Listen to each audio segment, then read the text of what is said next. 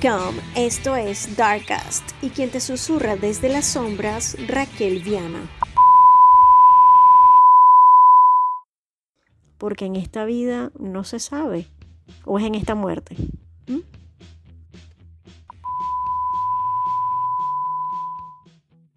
Hey, ¿qué tal? ¿Cómo están? Solo te digo lo siguiente, si le tienes miedo a la oscuridad, este episodio no es para ti. En estos días de, tanto pensar, de cosas que hacer, tanto tiempo libre, eh, decidí entonces preparar eh, eh, material para mi blog o página web, no, o no sé, lo que salga al fin y al cabo, que todavía no sé qué será.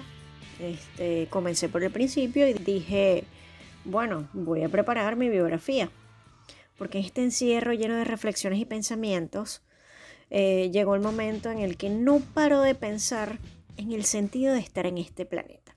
O sea, ¿para qué existimos? ¿Realmente hay una misión? Que yo creo que no hay nada más fugaz que nuestra estancia en este plano. Insistimos tanto en prolongar nuestra existencia, da como ese miedo irracional y petrificante a dejar de ser, que es lo único seguro, lo más natural y que se repite desde que el mundo es mundo y desde que se tiene una idea de que aquí vivimos. Bueno, nadie dijo que debía ser justo, Nacer es empezar a morir lentamente.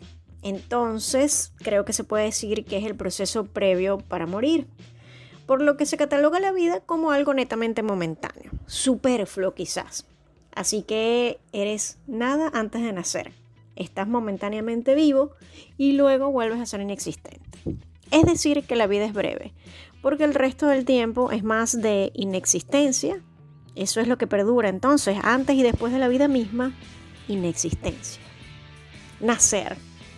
Iniciamos la vida para ser libres, disfrutar. Entonces en el camino nos van guiando, por supuesto, nuestros progenitores. Ah, y la introducción de cómo vivir en este mundo. Sin querer, se nos va coartando la libertad con la que venimos, las creencias se apoderan de nuestra conciencia, practicamos apariencias que se deben guardar, la manera que debemos actuar, lo que debemos sentir, decir, y así vamos y a mitad de camino, bingo, no estamos cómodos con nosotros mismos. ¿Por qué?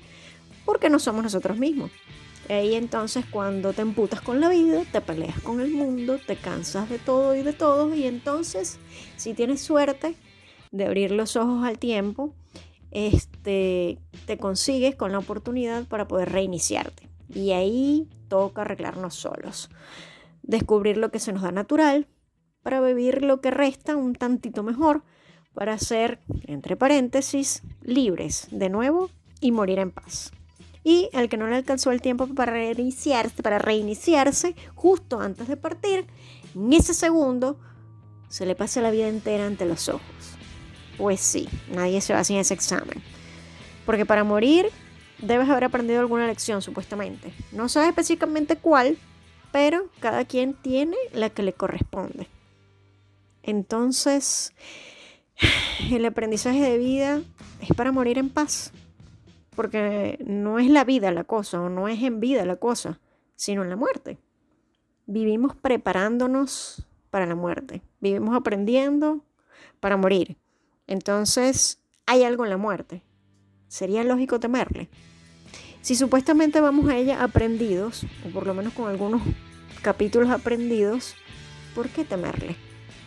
Y sí, vamos el día a día, nos preocupamos tanto por hacer, por generar, por ganar, por dejar un legado. ¿Para quién? ¿Para qué? Si al paso que vamos en dos días nos habrán olvidado. Si hasta en vida nos olvidan. Y no, no las dramas que tú también olvidas.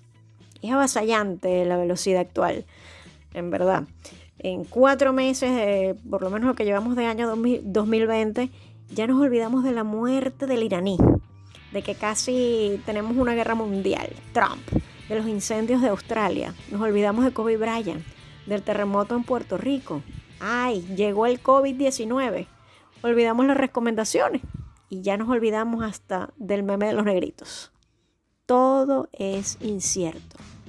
Y si dejase de existir el planeta, ¿a quién le dejas qué? Siento que al final somos como eslabones perdidos en el espacio o las hormigas de la galaxia, cuando mucho partículas del universo.